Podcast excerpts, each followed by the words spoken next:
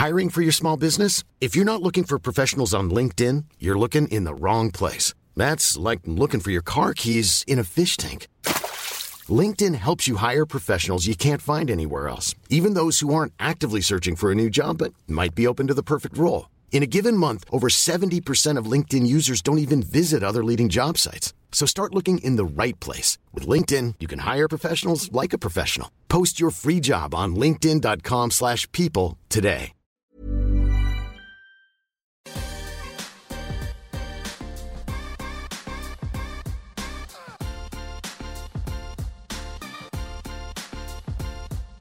Bonjour à tous, je suis ravi d'accueillir Nicolas Godmet pour euh, notre émission L'Entertainment Lab. Bonjour Nicolas. Bonjour Alexis, bonjour à tous. Euh, donc Nicolas, euh, tout d'abord on serait ravi de- d'en savoir un peu plus sur euh, ton parcours et ta trajectoire. Tu as travaillé dans l'audiovisuel public, dans les médias et puis tu es également écrivain. Est-ce que tu peux nous parler de comment tout ça est venu et, et du, du développement? Ben, écoute, moi j'ai effectivement un parcours qui est axé euh, d'un côté sur euh, les médias, les industries créatives, et puis euh, d'autre part sur le numérique. Euh, donc ça c'est mes deux jambes, je dirais, euh, business.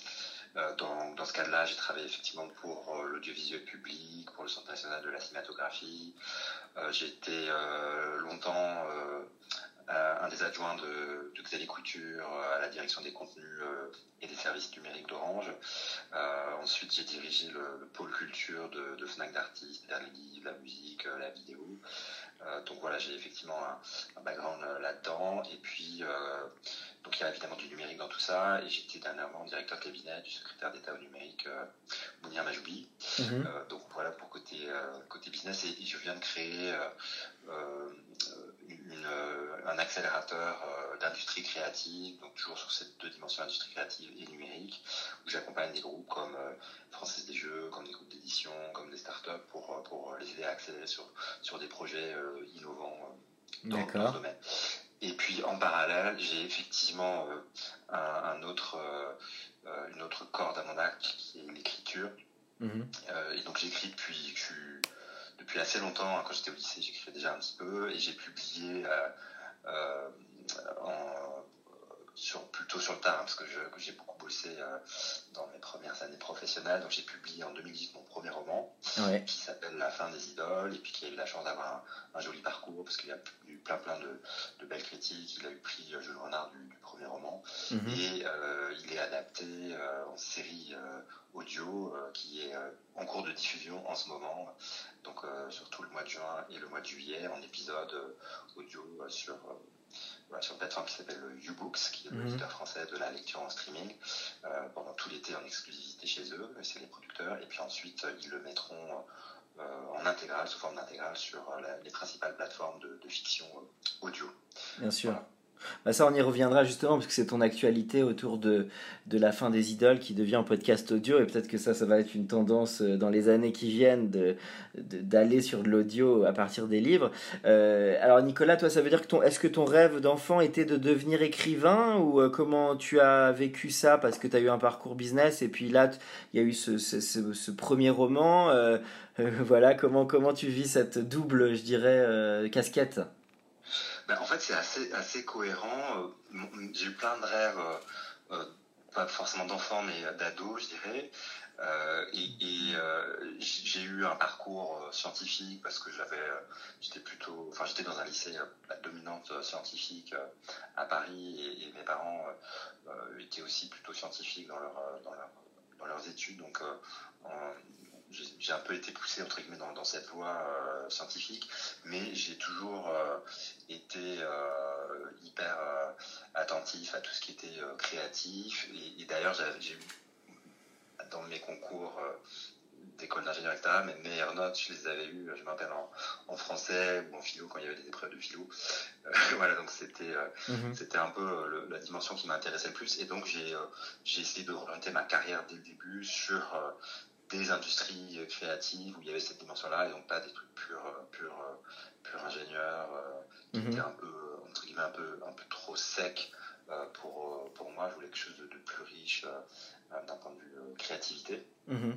Et, et en parallèle, quand j'étais ado, effectivement, j'adorais lire et j'écrivais, je me rappelle, des, petites nouvelles, un peu des poèmes. D'ailleurs, j'écrivais j'écrivais des nouvelles sur les tables euh, du lycée quand j'étais en seconde, ça faisait bien rigoler les camarades. Mhm. Et, euh, et, donc, bah, j'ai développé aussi cette veine créative là et, et, et que j'ai un peu laissé de côté ensuite quand, quand j'ai bah, quand j'ai commencé à bosser parce que t'as pas, pas le temps, t'es pris dans autre chose, etc. T'essaies de, de construire une carrière.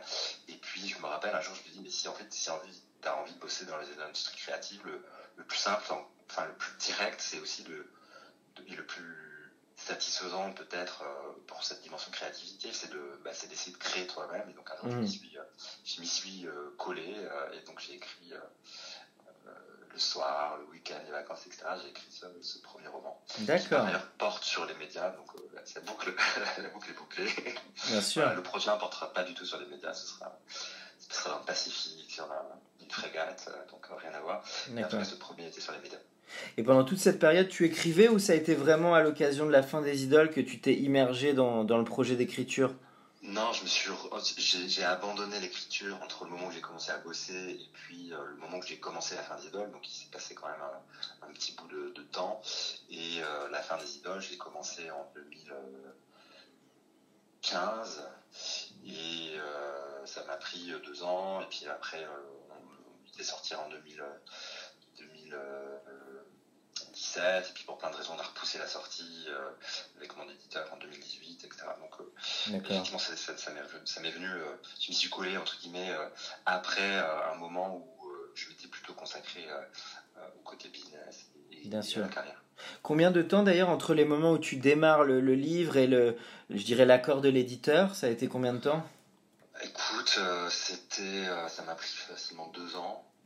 Ouais. Euh, ça m'a pris facilement deux ans, sachant qu'une fois que tu as l'accord de, l'éditeur, en fait, tu, tu retravailles. Enfin, moi, je suis assez perfectionniste, donc j'ai beaucoup retravaillé aussi euh, derrière, parce que j'ai eu plein de retours euh, intéressants de, pas, mal, pas mal de monde, et j'essaie de me nourrir aussi, aussi de ça. Donc, en fait, tu as, un groupe mhm. qui. Tu t'arrêtes, entre guillemets. tu peux t'arrêter tout de suite dès que tu as l'accord de l'éditeur, mais tu peux aussi t'arrêter la veille de attirer. c'est un peu D'accord. chacun, je pense. D'accord. Alors, est-ce que tu peux nous parler un peu de l'histoire? Alors, comment c'est arrivé avec ce personnage de, de Paloma? Euh, Comment tu peux nous dire comment quelle a été la genèse? Et pour les auditeurs, sans tout leur dévoiler, euh, qu'est-ce qui t'a guidé dans guidé dans ce projet?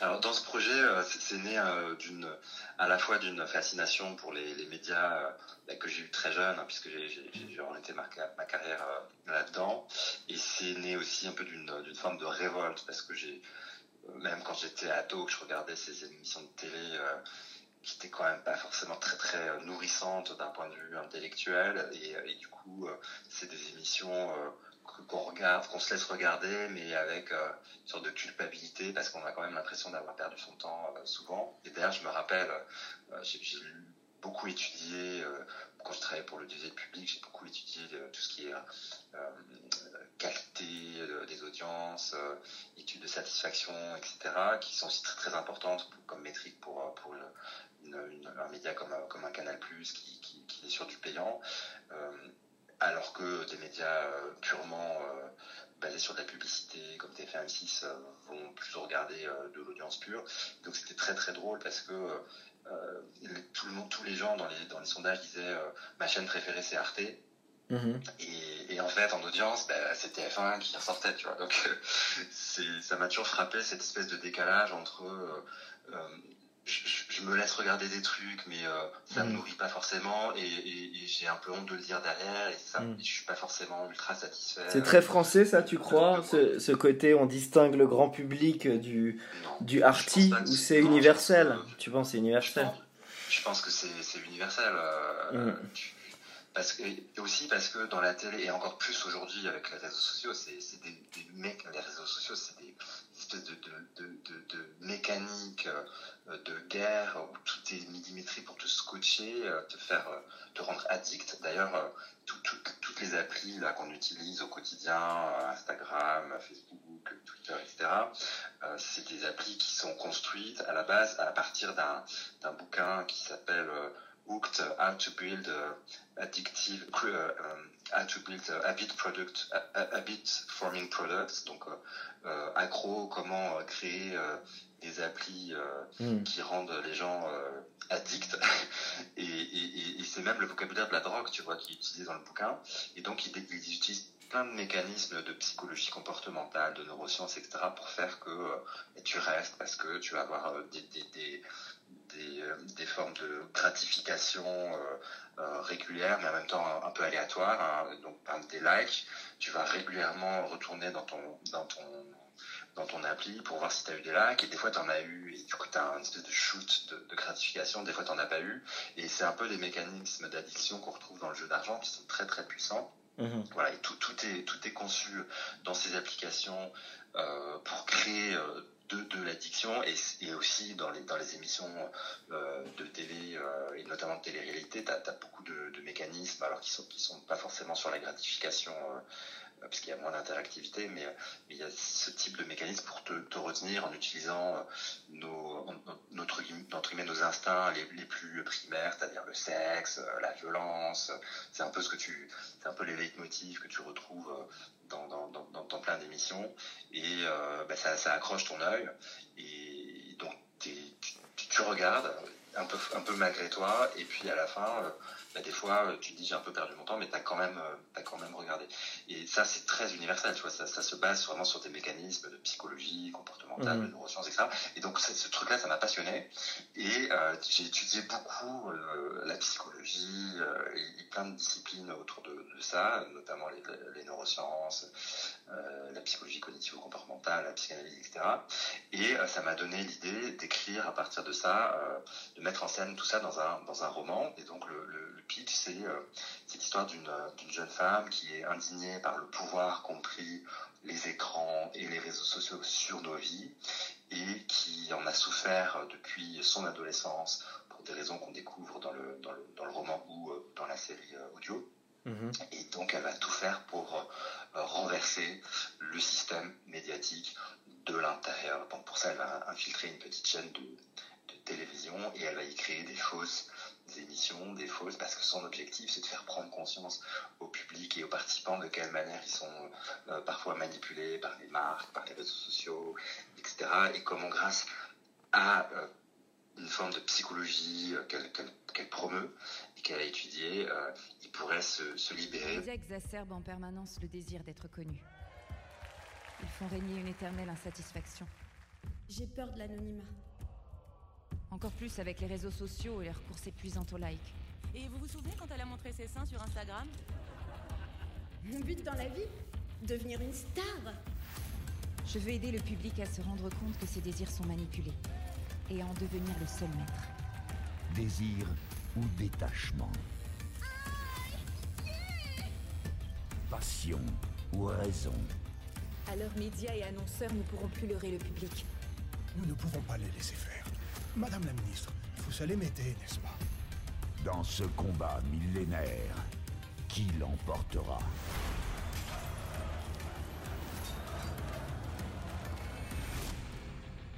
C'est à vous qu'il revient de changer le monde. YouBooks présente La fin des idoles de Nicolas Goudmet. Et donc forcément ça fait écho à des... Forcément on pense au cinéma, à Truman Show ou à... Exactement oui, je, me suis... Ou le prix du danger aussi. D'œuvres de, de, euh, mm. de, cinéma, de, séries, donc il y a euh, évidemment un petit côté euh, Black Mirror parce qu'on va retrouver de, des mm. neurotech, même, même, si c'est beaucoup plus proche dans le temps que, que, les épisodes de Black Mirror parce que ça, tu vois, le, le, roman lui commence en 2019, la série j'ai décalé d'un an donc ça commence en 2020, mais ça se passe aujourd'hui, tu vois. Euh, et donc ça c'est pour le côté un peu Black Mirror, mais il y a pas mal de lecteurs qui l'ont effectivement ressenti. Je me suis inspiré d'un film qui est très très bien qui s'appelle Network, qui est un film de Sidney Lumet, 70, où tu as une espèce de dérive complètement dingue de la télé. je me suis beaucoup amusé euh, à, essayer de reprendre un peu cette, cette inspiration-là. Euh, mhm. je pense qu'on la retrouve un petit peu aussi dans, dans, le, dans le roman. Effectivement, tu as fait ce film de Truman Show. tu as aussi une série télé qui s'appelle Unreal. Mhm. Voilà, donc ce sont effectivement des influences. Mes, mes, inspirations. D'accord, voilà, Je me suis aussi inspiré d'un. Parce qu'il y, a un petit côté dystopique dans, dans, le roman, hein, le petit côté Black Mirror. Je me suis aussi inspiré pas mal de. Pour certaines scènes, notamment de, de vieux films, par exemple Metropolis. Oui, Fritz Lang.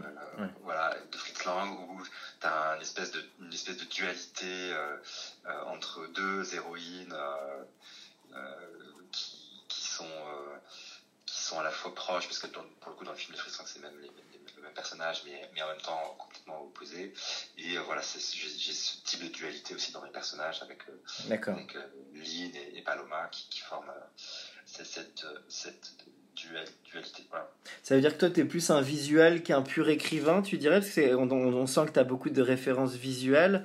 Euh, je sais pas comment tu vois ça, euh, entre l'écrit pur, l'écriture, la phrase, et euh, bah, le visuel, surtout quand on a des thèmes comme ça, où on va parler d'influence digitale, d'Instagram, de, de télé-réalité. Euh, je sais pas comment tu arbitres entre ces deux choses. Eh ben, écoute, effectivement, c'est un roman qui est très que, que j'ai euh, presque écrit euh, comme un, euh, avec des techniques d'écriture de scénario, mhm. en ayant à l'esprit beaucoup, beaucoup d'images. Après, c'est aussi nourri de, plein de lectures qui sont pas forcément sur ce thème-là, mais en tout cas d'écrivains qui m'ont qui m'ont marqué. Donc moi, par exemple, je suis un fan de, Mishima, qui est un écrivain japonais. et je pense qu'à certains moments, on ressent une influence dans, certaines euh, réflexions que, je dont je parsème le, roman ici et là. Euh, voilà, Mishima aimait beaucoup, euh, beaucoup faire ça. Et, par ailleurs, j'ai écrit, j'ai publié en tout début d'année un petit récit sur Mishima justement, euh, dans une collection qui s'appelle Duetto, un écrivain en raconte un autre, où je raconte enfin, où, les auteurs racontent comment ils ont découvert leur écrivain favori et ce, que ça leur a fait, en quoi ça a presque changé leur vie. Donc voilà, c'est ce que je raconte dans ce petit texte sur, sur, sur Donc, euh, je ne dirais pas que je suis un écrivain 100% euh, visuel, mais j'essaie de, me nourrir euh, bah, de tout ce qui est créatif. Donc, évidemment, le visuel, mais, mhm. mais aussi, le, bien sûr, l'écrit. Et pour la série audio, ben, évidemment, le, son. bien sûr. Et, et, tu écrivais régulièrement, tous les jours? Toi, tu as, quel, tu as eu quelle technique d'écriture ou, ou toi, c'était assez variable? Comment? Écoute, moi j'ai une, j'ai une technique, euh, je dirais, que je qualifierais presque de monacale, au sens où, euh, euh, pour moi, ça nécessite une. Comme, comme je bosse, enfin, que tu vois, j'ai des activités business le jour, entre guillemets, et que j'écris plutôt le soir ou les week-ends, ben, ça nécessite une certaine discipline pour, pour s'y coller. Et, bah, et donc, je, m'astreins à écrire, ou en tout cas à me consacrer à quelque chose qui concerne euh, le, soit le roman, soit la série audio, soit mon, mon deuxième roman que, là, que je suis en train d'écrire, etc. Enfin, je m'astreins à cette, cette activité euh, mhm. euh, au minimum une, deux heures par jour. D'accord. Et alors concernant justement l'expérience audio, est-ce que tu peux en parler un petit peu Du coup, la lecture se fait, c'est faite par toi, par un comédien Comment tu as envisagé ce projet? Alors déjà, c'est pas du tout, du tout, du tout ce que tu imagines en, en mhm. disant la lecture c'est faite par toi. Non, c'est pas un livre lu. Mhm. Donc c'est euh, en fait c'est un format qui est euh, assez euh, innovant et c'est la première fois qu'un roman est adapté dans, dans ce format de, de, de, série audio et, et donc c'est pas du tout du tout un, comme si on quelqu'un lisait le roman La fin des idoles. Ah oui, c'est des scènes. c'est pas du tout non plus mhm. comme ce qu'on a pu avoir l'habitude d'écouter sur sur les radios publiques notamment euh, une adaptation en, dramatique radiophonique où il y a aussi un, souvent un narrateur euh, assez, assez, assez présent. Donc là, c'est une réécriture complète en, mode vraiment scénario, hein, presque comme une série, euh, je dirais OCS ou Netflix, c'est-à-dire que t'as plus du tout de narrateur. Mhm. C'est des comédiens qui jouent, tu as 12 comédiens, et ils jouent vraiment la série comme, comme, ce qu'on peut avoir l'habitude. Comme une pièce de théâtre, un peu ou comme une pièce série. de théâtre, sauf que c'est sérialisé, c'est-à-dire que tu as 7 épisodes avec évidemment euh, le cliff qui va bien à la fin de chaque épisode. donc voilà, ah, c'est sympa, ça. du théâtre un peu, un peu modernisé avec l'écriture sérielle qu'on qu'on connaît, enfin que tout le monde connaît aujourd'hui avec avec les, grandes plateformes de type Netflix, OCS. D'accord. Quelle durée de quelle durée d'épisode tu as là-dessus sur les, les c'est des épisodes qui sont qui sont inspirés en termes de durée du format podcast, donc c'est environ 12 minutes par épisode, ce qui fait à peu près une heure et demie en, en, mode en mode intégral si on, si on écoute euh, tout. Donc c'est aussi là que tu vois que c'est super différent d'un livre audio parce que si tu d'un livre lu parce que si on lisait le roman euh, vraiment mot à mot euh, comme comme les livres lus traditionnels, bah, tu arriverais facilement à 12 heures de lecture. D'accord. donc là, là, en fait, c'est une réécriture complète ah avec une intrigue beaucoup plus ramassée, plus du tout de narration, plein de musique immersive et vraiment des, des, uniquement une continuité euh, dialoguée. Ça donne envie. Je me suis hein. rendu compte en écoutant pas mal de, podcasts et aussi euh, des formats qui, qui, se rapprochent, qui sont des fictions, euh, euh, qui sont pas nées de romans, hein, mais qui ont été écrites directement pour le, pour le média son, que tu peux trouver sur des plateformes comme Sibel ou, mhm. ou, récemment Magellan, même si Magellan est en train de pivoter là. Mais je me suis rendu compte que c'est quand tu as juste le son pour te guider, mhm. c'est-à-dire que tu n'as pas le confort, euh, qui, qui, est un peu soporifique aussi, euh, je vais revenir, d'un narrateur qui te raconte l'histoire, ou euh, quand t'as pas l'image, l'image c'est quand même un support qui t'aide à repérer qui est qui, et puis quand t'as une scène silencieuse, bah, tu vois quand même qu'il se passe des choses, etc. Tu peux pas avoir tout ça comme support quand t'es dans un média, un son un peu dynamique. voilà, où tu as vraiment juste le côté dialogue et de la musique. Et donc, je me suis rendu compte que pour que l'auditeur euh, suivre. Et souvent, c'est en multitasking, tu sais, l'écoute, elle, elle se fait toujours, euh, souvent conjointement avec une autre activité. Euh, je fais, je, fais la vaisselle, je suis dans le métro, etc. Je suis en train de mhm. marcher.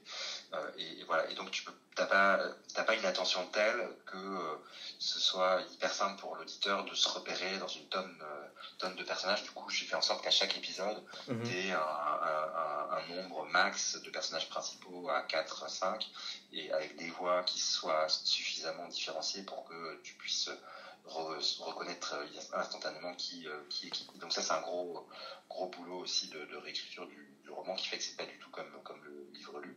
Mhm. Voilà, et puis autre exemple, euh, il y a plein de scènes euh, qui dans le roman que tu peux pas entendre, ben, je les ai réécrites de telle façon que tu puisses les entendre. Et donc typiquement, j'ai introduit du, du Google Voice, des, une balance connectée qui parle, tu vois, pour qu'on mhm. puisse les écouter. Et d'ailleurs, c'est assez drôle, c'est dans l'épisode 3 notamment qui est assez marrant. Euh, voilà, voilà. Et donc, tu as participé à l'écriture du scénario, alors, de la continuité, dialoguer alors, c'est pas que j'ai participé. Tu l'as fait. c'est que j'ai. Et moi qui ai. Euh, Totalement, je veux dire, tu n'avais pas de co-scénariste, c'est ça que je voulais dire. En fait, c'est un travail que j'ai fait l'été dernier. En fait, ce qui s'est passé, c'est que j'ai euh, j'ai discuté euh, avec euh, avec euh, avec des gens qui étaient sur ce sur ce truc-là et notamment le, patron de Cybelle qui m'avait dit tiens on est en train de lancer des, des fictions purement originales audio si ça t'intéresse d'écrire quelque chose mm-hmm. dis-moi etc et du coup moi je dis bah plutôt que d'écrire quelque chose de purement original moi ce qui m'intéresserait c'est d'adapter la fin des idoles en, série audio. Je pense que le format peut être assez amusant. Et, euh, et donc mm. j'ai écrit une, sorte, une sorte de pitch. Et puis il se trouve qu'en fait c'est pas pas Sibel qui a pris euh, le pitch, mais c'est une autre plateforme qui, euh, qui vient du livre qui s'appelle Viewbooks, mm-hmm. qui est le leader français du livre en streaming. Il propose pour un abonnement mensuel un catalogue de, de, livres numériques colossal mm-hmm. avec plein de plein, de bestes. On l'a interviewé aussi d'ailleurs la directrice de YouBooks il y a pendant le confinement. J'ai eu la chance de l'interviewer. Ah, très bien. Bah, du coup, les auditeurs connaissent. Euh, Madame Mérillon, c'est ça Hélène Mérillon mais Hélène Mérillon, tout à fait. Exact. Et donc, ils ont, ils ont aussi de, la BD, euh, de, la presse, du livre audio. Et là, ils se lancent dans la fiction audio euh, et, pour la première fois en, produisant eux-mêmes une fiction. Et donc voilà, c'est avec eux que finalement j'ai fait un j'ai fait un deal pour la fin des idoles. Et donc dès qu'ils m'ont donné le, go entre guillemets, ben, j'ai euh, écrit. Donc ça c'était juste avant, c'était en juillet 2019. Et donc j'ai passé euh, à partir de l'été, voilà, j'ai passé euh, tout, mon temps entre guillemets consacré à l'écriture, je l'ai passé à l'adaptation de du roman en, en, en série audio studio, et donc en script, en, en, scénario de continuité, d'accord, d'accord, etc. Avec des indications sur les sur les, sur les personnages. Voilà. Et donc ensuite, on a on a sélectionné un studio d'enregistrement. Mhm. avec un réalisateur, un son, etc. Et, et du coup, bah, j'ai eu la chance de participer à, tout l'enregistrement. Euh, et notamment, j'ai fait euh, la direction artistique, hein, puisque c'était assez, euh, même pour le studio, c'était assez bien d'avoir ben, l'auteur qui puisse donner ses indications pour, dans le casting, ben, choisir les bonnes voix. Donc, on a, on, a on a casté plus de 50 voix différentes et à la fin, on en a retenu 12. Mhm. et donc, voilà, comme je connais assez bien les personnages, ben, j'avais une idée assez précise hmm. des, voix qui, étaient les plus pertinentes. Et puis au moment du jeu, euh, c'était juste avant le confinement, on a, on a, on a enregistré euh, euh, les voix principales, notamment toutes les scènes à plusieurs, où ben, on a tous les acteurs qui sont réunis dans le, studio et qui, jouent les scènes comme s'ils étaient comme s'ils étaient sur une pièce, sur une scène de théâtre ou sur un plateau de cinéma. Et, et, donc bah là, j'ai fait mais la direction euh, artistique pour, pour assurer que euh, le ton correspondait bien à l'esprit à l'esprit du roman, à l'esprit de, de, la série. Et, voilà, et ensuite, à le réalisateur qui a, bah, qui a assuré tout, tout le, mixage, le montage, et qui a fait, et qui est aussi un son d'ailleurs, et qui a fait des, des musiques originales qui sont vraiment super bien, qui collent vraiment bien mhm. avec, avec l'esprit du roman et, de la série. Donc je suis vraiment euh, très content de, la qualité euh, audio euh, du studio, qui est le studio Hardigan, ça s'appelle. D'accord. Mais en tout cas, c'est un projet qui est vraiment super intéressant et inédit et innovant. tu penses qu'il y a une brèche qui va s'ouvrir importante sur ce, format Ils ont des prévisions d'audience un peu sur ce style où on y marche C'est des nouveaux types de projets, ça ah, écoute, c'est assez exploratoire. Donc, il euh, n'y a, pas de business plan avec X, euh, X, euh, X audience, etc. Enfin, il y a quelques chiffres, tu vois, mais je, ce que, que d'abord que c'est Ubooks qui les a qui les a projetés ces chiffres donc moi oui, pas, peux pas les partager hum. et puis si même si j'avais accès je pourrais pas les communiquer et ils ont un caractère effectivement très exploratoire parce que c'est la première fois qu'ils font ça ce, dont on se rend compte c'est que il y a entre guillemets une appétence, tu vois. Là, les notes euh, sur le sur le premier épisode et puis le deuxième qui est sorti hier euh, sont très bonnes. Euh, tu vois, il y a 5 étoiles. Sur, donc les gens qui écoutent trouvent ça, trouvent ça plutôt, plutôt très bien. je sais que sur une plateforme comme Cyber, il y a beaucoup, beaucoup d'utilisateurs et c'est des formats de, de narratifs, de fiction audio qui ne sont pas adaptés de romans mais, mais qui, qui, sont un petit peu dans la même, dans la même veine. Donc il y a clairement une appétence entre guillemets pour, pour écouter.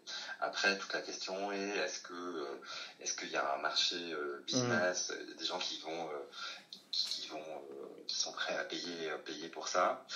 ça voilà, ça c'est ça c'est le vrai pari. Alors entre guillemets avec Ubooks, moi j'ai la chance d'être inclus oui, dans un abonnement d'un catalogue de contenu bien plus large. Donc, oui. donc ce que paye l'auditeur, le, c'est entre guillemets, c'est beaucoup plus, ça dépasse complètement ce type de format. Euh, il y a une vraie interrogation sur un acteur comme Sibel qui, voilà, qui vient d'annoncer qu'il allait se passer en payant, parce que pour l'instant tout est gratuit, euh, mais c'est pas encore passé en payant, donc il y a un vrai, euh, une vraie, un vrai, euh, une vraie mmh. question là-dessus, ça va être intéressant de regarder. Mmh.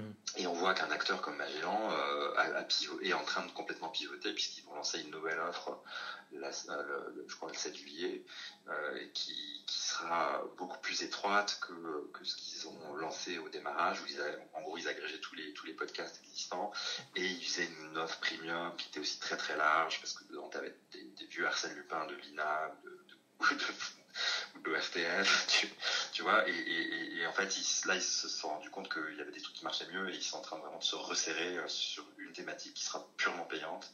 Et, euh, et voilà, la question c'est est-ce que les gens vont, vont, être prêts à payer pour ça, puisque le podcast est, est né euh, quand même d'une pratique très, mhm. très, très gratuite, tu vois, le podcast, c'est tu t'abonnerais, toi? La question un peu. la question que je veux te poser. Est-ce que toi, en tant qu'auditeur, tu t'abonnerais en payant? Écoute, euh, je, je m'abonne à un Ubooks, oui, parce que, parce que tu as, une profondeur, une richesse euh, qui fait que, oui, je m'abonnerais. Et si, si j'ai des séries ou deux dedans, ben, entre guillemets, ça va, ça va me faire les contenus euh, un peu à picorer qui vont être, qui vont être très sympas à écouter, innovants. est-ce que je m'abonnerais 100% pour des contenus que comme ça, je, ça faut, En fait, c'est truc qu'il faut tester. Donc, bon, ce qui est intéressant aussi, c'est qu'il y a des passerelles parce que ça peut aussi ramener des gens à la lecture. Donc ça, c'est intéressant parce que la lecture, elle est forcément un peu challengée avec le digital, mais ça peut être une, ça peut être une manière de. d'ailleurs, on voit que mm. bah, moi, je vois les ventes de, de mon livre qui, bah, grâce entre guillemets un peu à la promo euh, qui est en ce moment sur la série, euh, euh, je, vois que les ventes du livre ont, repris des couleurs alors qu'il est sorti il y a deux ans. Donc oui, clairement, il y a un impact de passerelle entre, entre, entre les deux. Et puis là, la série, on, va la, enfin, Ubooks va la publier ensuite en, donc après, une période d'exclusivité pendant tout l'été. C'est vraiment la série de l'été sur Ubooks. Euh, il y aura probablement une publication en intégral sur des plateformes de fiction audio de type Audible D'accord. Euh, mais du coup, là, ce sera plus en format euh, où on achète tout d'un coup. Mhm. Et, voilà, ce qui se rapproche plus de. Enfin, en termes de, Ce sera plus sérialisé.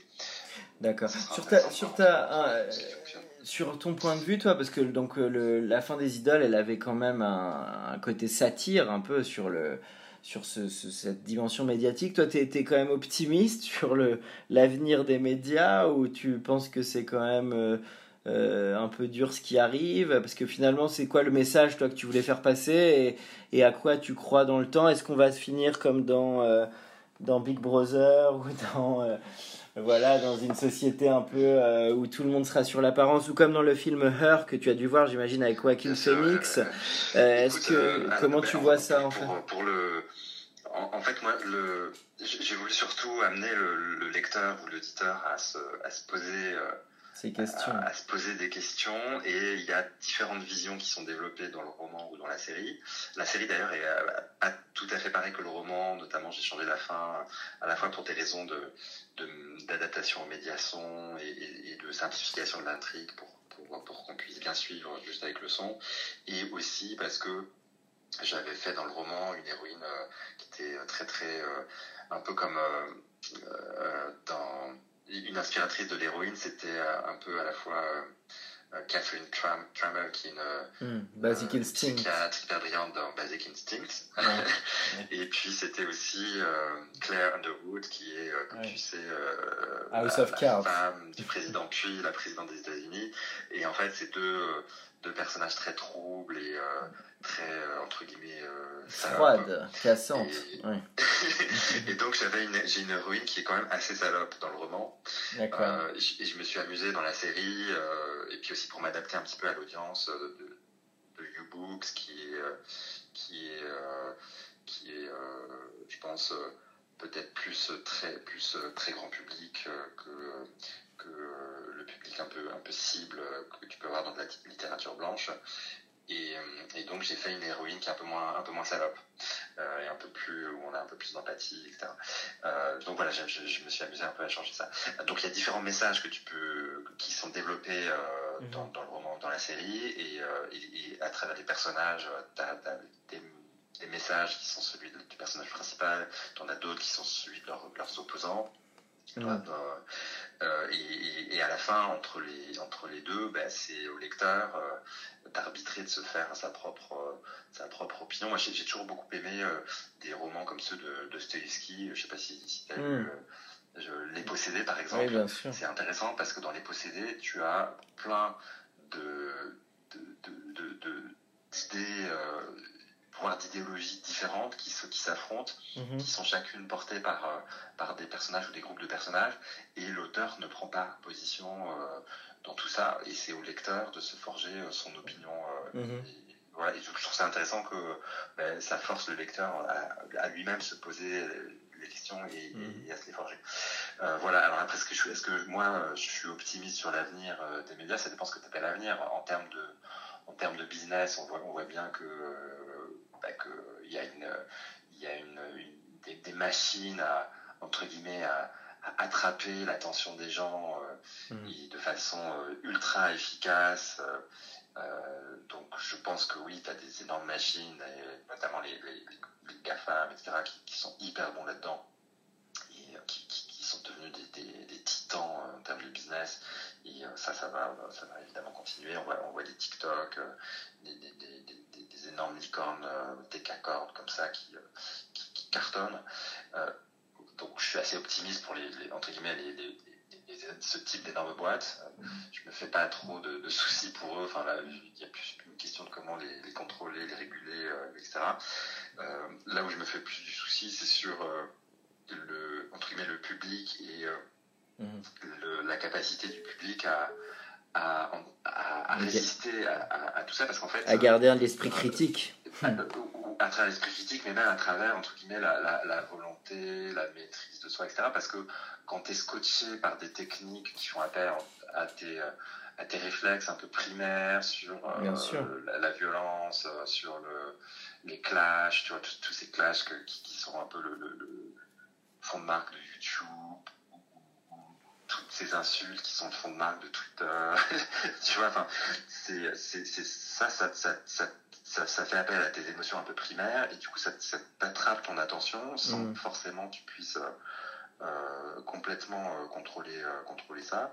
Et, et, à la fin, ça te rend pas forcément heureux et épanoui et satisfait mm. et tu te sens pas forcément grandi quand tu as passé des heures là-dessus. Et, et à tel point, et ça, c'est, je trouve ça énorme. C'est-à-dire que le mec qui a écrit le bouquin dont je parlais tout à l'heure, qui s'appelle Near AI, donc le bouquin c'est Hooked, comment, comment rendre les gens accros aux applis. Euh, il a sorti un deuxième bouquin qui est aussi un best-seller, qui est comment résister euh, aux techniques pour rendre accro.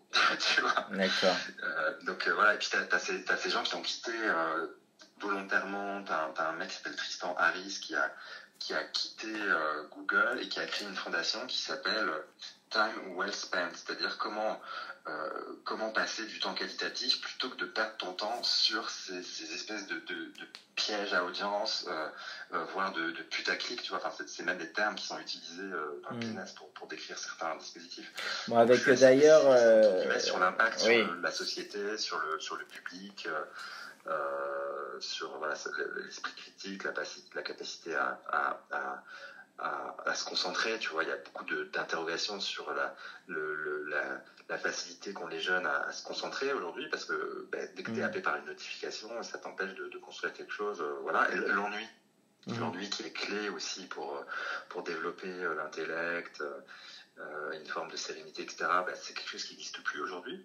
On s'ennuie plus. Voilà, enfin, donc voilà, je, je pense qu'il y, y, a beaucoup de choses qui, qui, vont se développer encore côté business et euh, on n'a pas encore forcément trouvé la, la martingale pour, pour que le, en fait, le public trouve euh, complètement son, son compte euh, et, et, ne devienne pas une, forme de produit pour ces entreprises, hein, tu vois. Mm.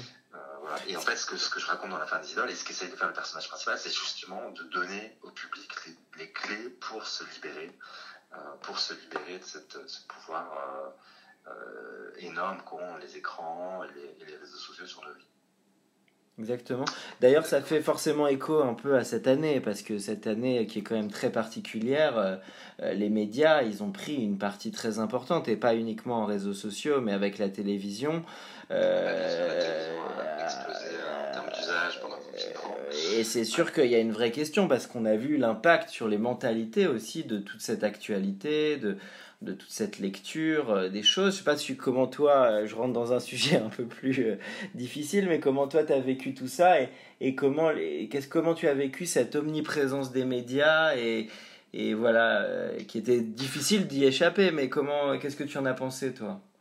Alors, bah, alors, moi je regarde plus trop la télé, hein. j'ai, mm. j'ai, plus de télé chez moi depuis un, petit paquet d'années, je regarde éventuellement sur, sur, sur smartphone ou tablette.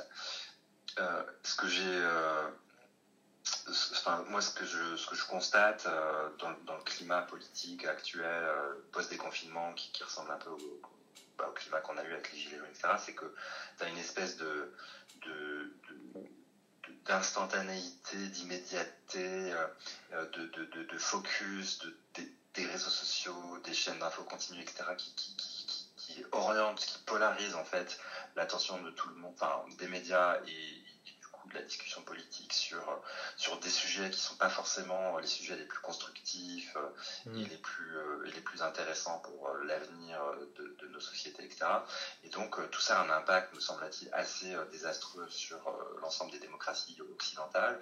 Et on voit que nos amis de Russie, voire de Chine, etc., se, se, se, se gargarisent aussi en, en en, infiltrant euh, nos réseaux sociaux et en, et en foutant entre guillemets le bordel, et pas que le réseau social, puisque tu as aussi RT euh, qui, fout tout le temps de l'huile sur le feu, qui, est la chaîne, la chaîne euh, pro-russe.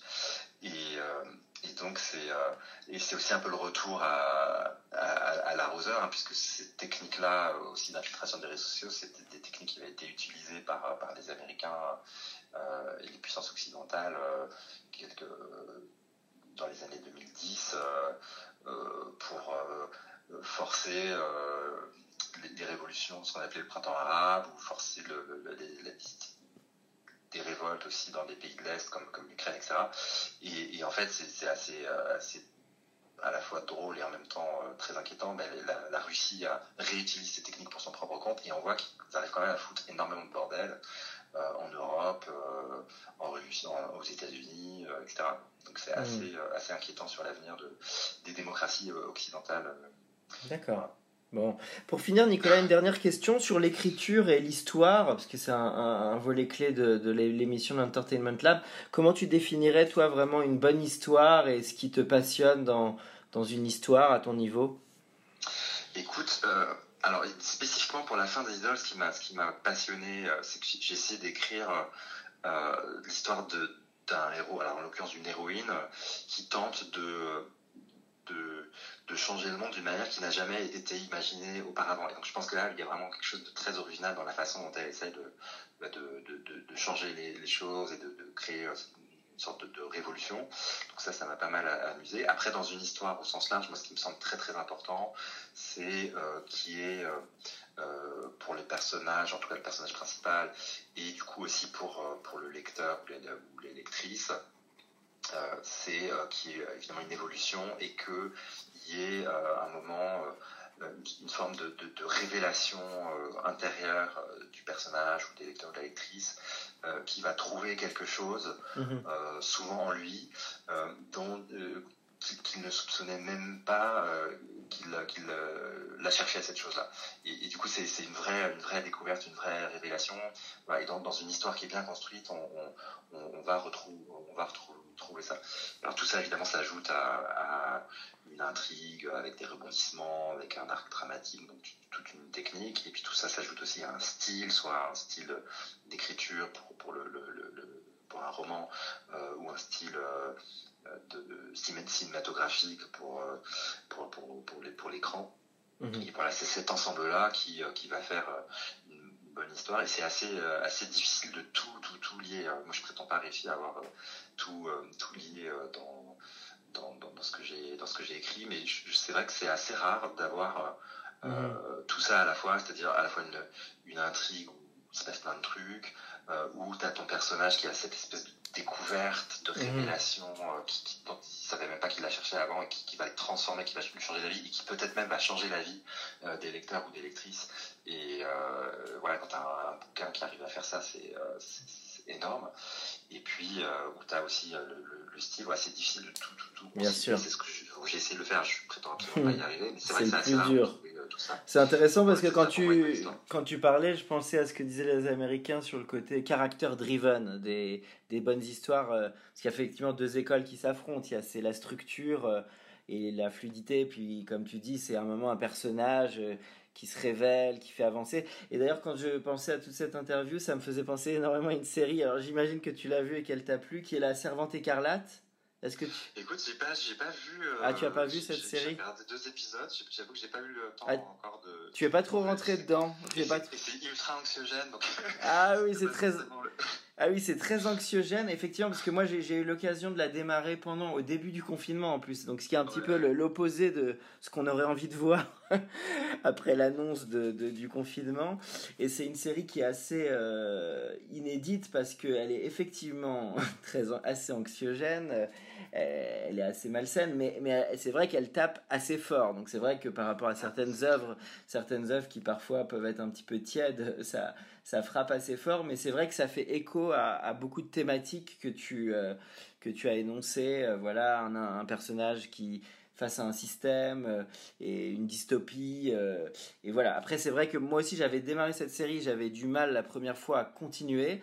Et là, je me suis plié à l'exercice et c'est c'est assez, assez marquant. Il y a quand même, ça, ça laisse pas indifférent. Il y a quand même c'est quand même très, très fort sur le propos. Euh, après, effectivement, chacun a un petit peu ses, ses limites parfois en termes d'univers de, ou de projection ou de divertissement. Mais euh, en tout cas, c'est une série que je, que je te conseille. Euh, voilà, bah écoute. Ça fait de. Alors, je sais pas si on, dit souvent la, ma pile quand on est dans le livre, ma pile à lire.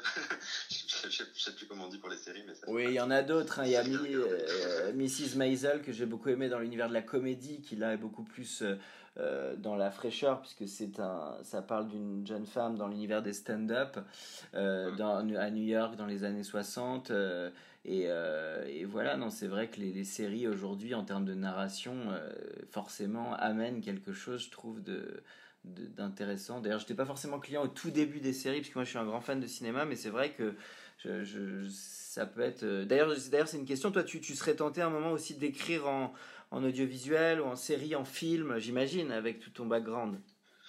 Ah bah si, j'ai l'opportunité, euh, oui, euh, évidemment, euh, bah, typiquement la fin des idoles, je pense que ça, ça pourrait faire quelque chose d'assez d'assez d'assez canon en mode scénario, que ce soit un film ou, de 6 fois 52 minutes. Mm. donc oui, si un jour j'ai l'opportunité, je ferai ça évidemment avec, avec gourmandise. D'accord. Bon, bah écoute, merci beaucoup Nicolas pour cette interview.